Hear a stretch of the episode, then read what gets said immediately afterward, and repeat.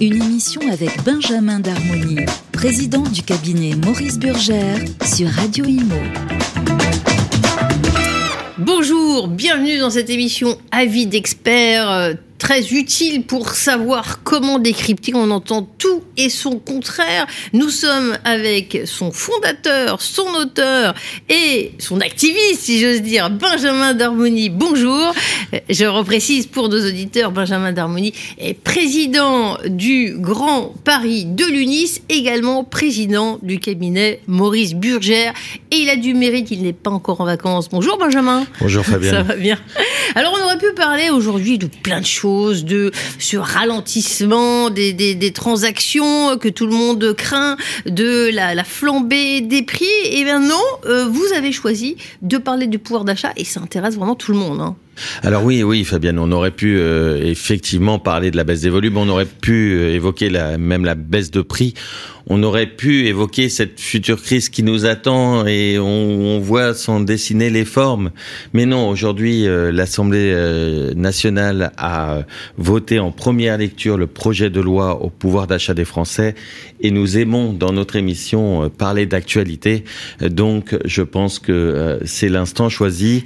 On a trois mesures mesure qui ont été évoquées, la revalorisation euh, des APL à 3,5%, la limitation de l'indice de référence des loyers, rappelons que les loyers sont augmentés chaque année euh, et donc euh, cette loi prévoit de limiter à 3,5% les augmentations et enfin l'encadrement des loyers, l'encadrement des loyers qui va être une nouvelle fois amendé pour supprimer le complément de loyer dans certains cas. Si vous le permettez, vous êtes parti dans le vif du sujet parce qu'il vous tient à cœur. Quand on parle effectivement de pouvoir d'achat, pourquoi est-ce utile? Quand on parle d'inflation, jusqu'où euh, les prix sont-ils allés? C'est peut-être pas fini. Je rappelle juste un chiffre, un 5,8%, c'est la hausse alarmante des prix à la consommation en France en juin euh, sur un an. Et si on pense bien sûr à l'envolée des prix de l'énergie ou de l'alimentation qui percute le portefeuille des ménages, le coût du logement progresse aussi. Euh, en 2021, il faut le savoir, hein, les Français consacraient en moyenne 34,8% de leur budget pour se loger, contre 32,5% seulement en 2018. Ça monte, hein, ça monte. Hein, Alors, euh, ça monte. Euh, l'inflation est extrêmement inquiétante. Euh, d'ailleurs, cette loi pouvoir d'achat, évidemment, est à l'origine de la hausse de l'inflation. Mais sincèrement, on va face à, un problème à la rentrée qui va être que les Français n'auront plus les moyens. C'est vrai. On, et, et, on parle de 5 et quelques pourcents aujourd'hui, mais la réalité, c'est qu'on sera à combien en septembre? Ouais. Et que euh, tout le monde, euh, tous les tous les tous les professionnels, j'ai l'impression, euh, hormis, je trouve, dans l'immobilier, profitent pour augmenter leurs prix.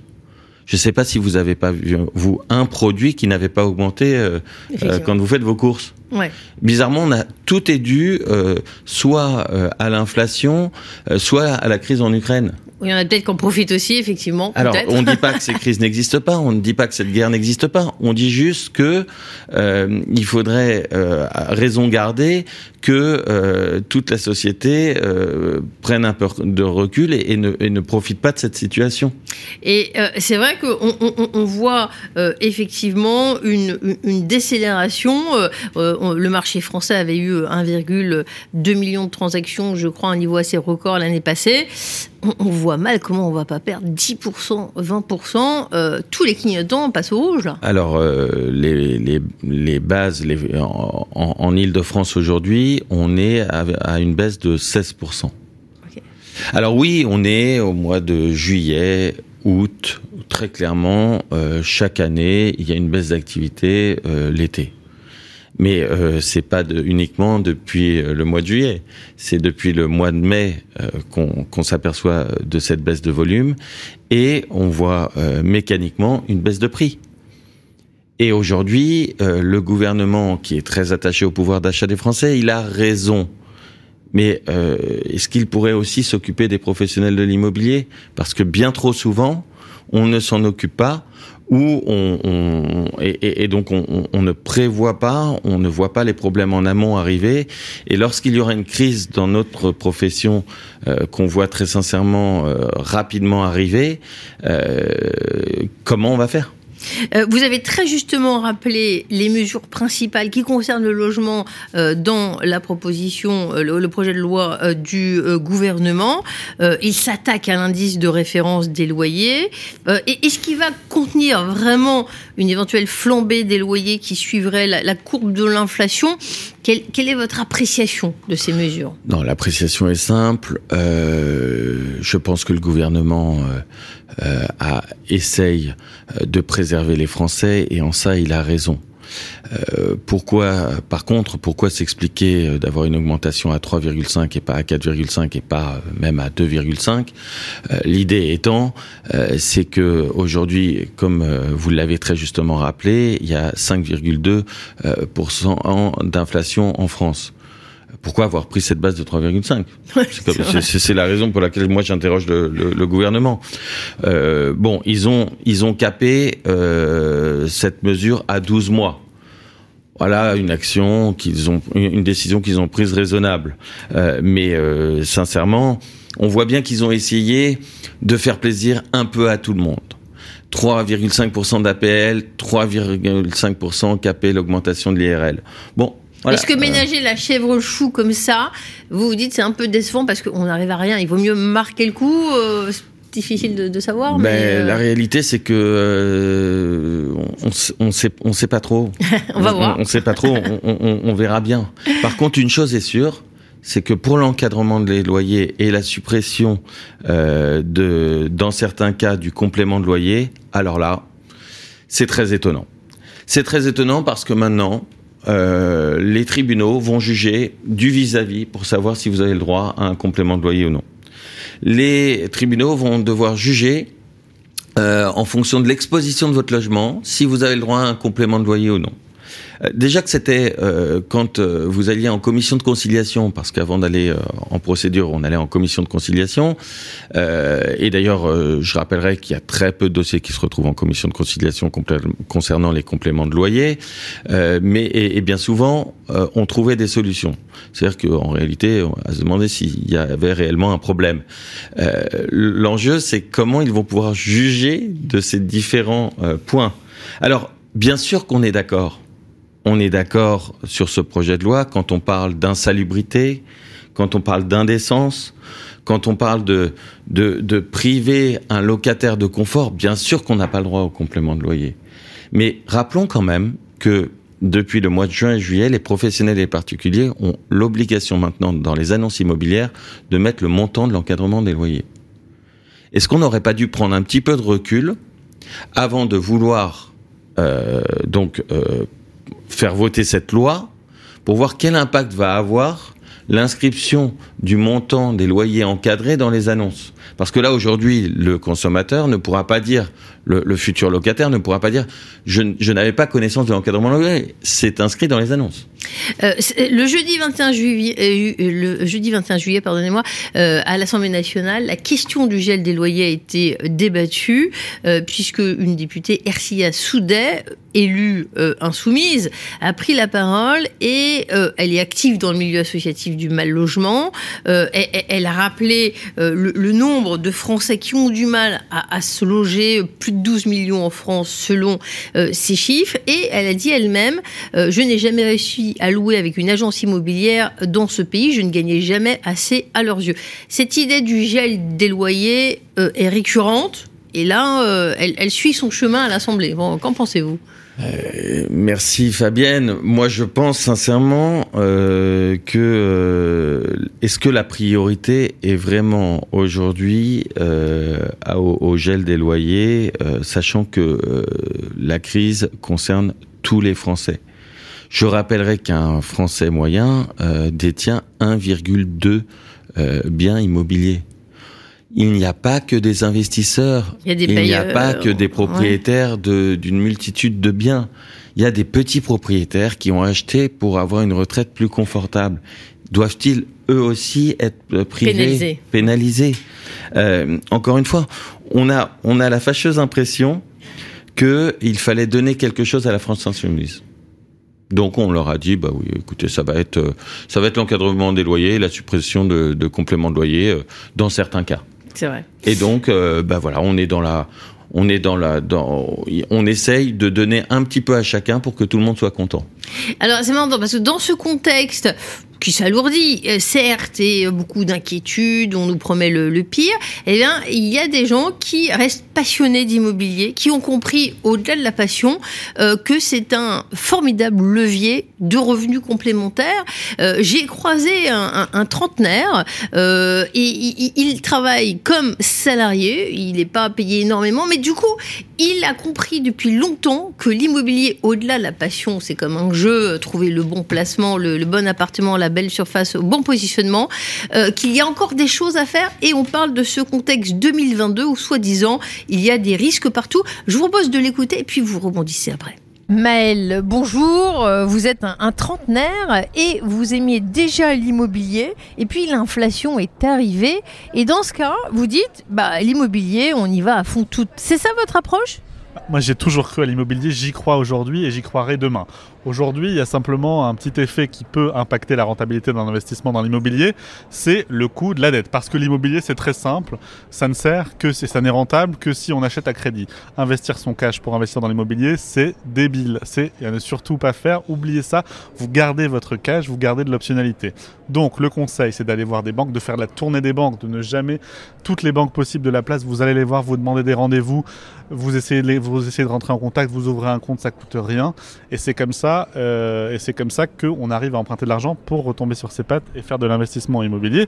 Ce que je veux dire, c'est que la menace aujourd'hui, c'est la hausse des taux, c'est réel, c'est mécanique, ça augmente et ça va augmenter de plus en plus. On sent déjà les premiers effets. La France emprunte deux fois plus cher pour sa dette qu'elle empruntait il y a encore deux mois, donc là c'est magistral. Donc aujourd'hui, donc chaque jour, chaque jour que vous perdez ou vous ne faites rien, c'est du temps perdu.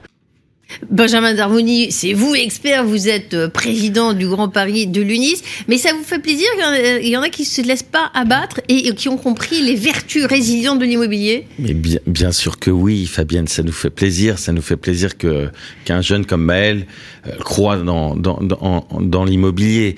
Euh, son dynamisme, son optimisme, toujours vouloir faire, voilà ce qu'on devrait entendre. Voilà ce qu'on encore faire aujourd'hui. Et, on peut, et on peut encore faire aujourd'hui et, il, faut, de l'optimisme.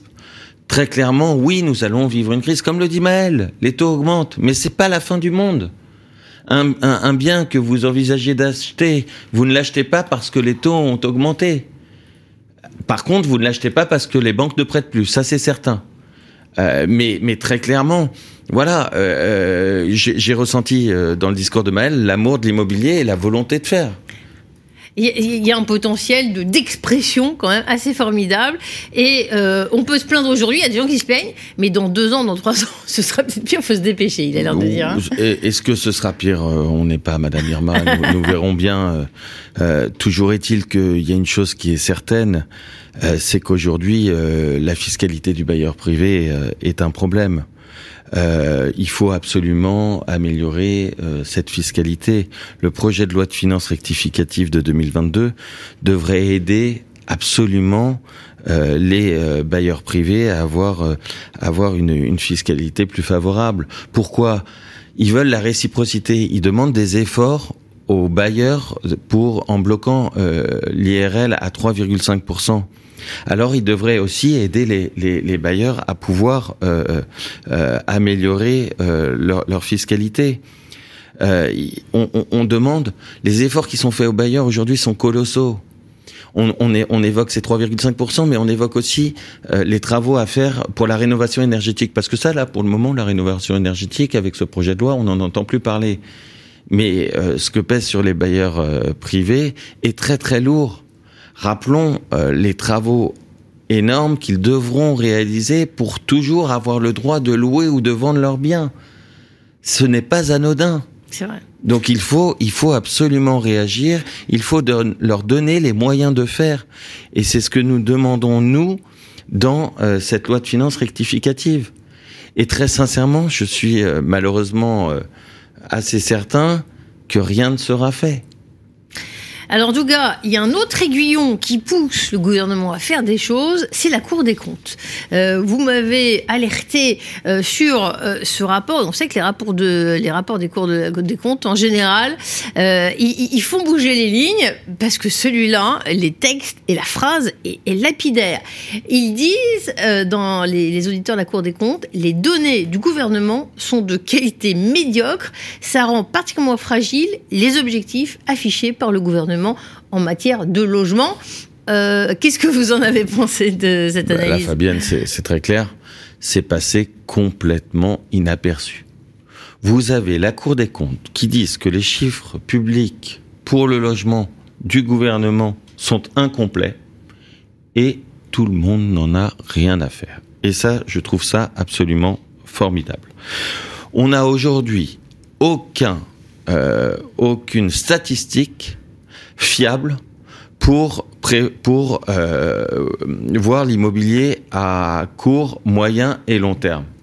Je suis désolé, c'est extrêmement inquiétant pour nous professionnels de l'immobilier.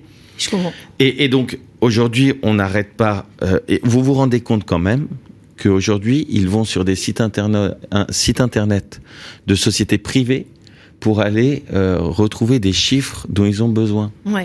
Rappelons qu'avec la suppression de la taxe d'habitation, cela a privé l'État de, des, données essentielles. Pourquoi? Parce que les informations géolocalisées étaient indispensables à l'État pour pouvoir ah avoir des chiffres fiables.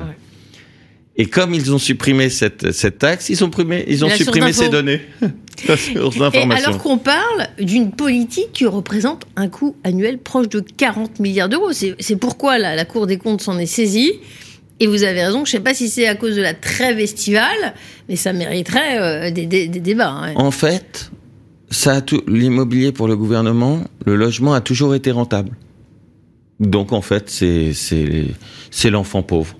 On ne on, ne dépense plus, on ne on ne on, ne prévoit plus. Et, sincèrement, euh, comment gérer sans donner? C'est la question que je pose. Ouais. Eh on a les, données de l'UNIS, notamment, on a les données de Benjamin Darmouni. Je rappelle, on était avec le président du cabinet Maurice Burgère, par ailleurs président du Grand Paris. Président délégué. Président délégué, excusez-moi. Et c'était un plaisir de vous écouter parce que l'actualité est brûlante, très chaude et il faut que ça bouge. Il y a vraiment beaucoup de choses à faire parce qu'on n'y est pas. Merci beaucoup, Merci Benjamin Darmouni, merci à vous de nous avoir suivis. Avis d'expert, une émission à réécouter et télécharger sur le site et l'appli radio.imo et sur toutes les plateformes de streaming.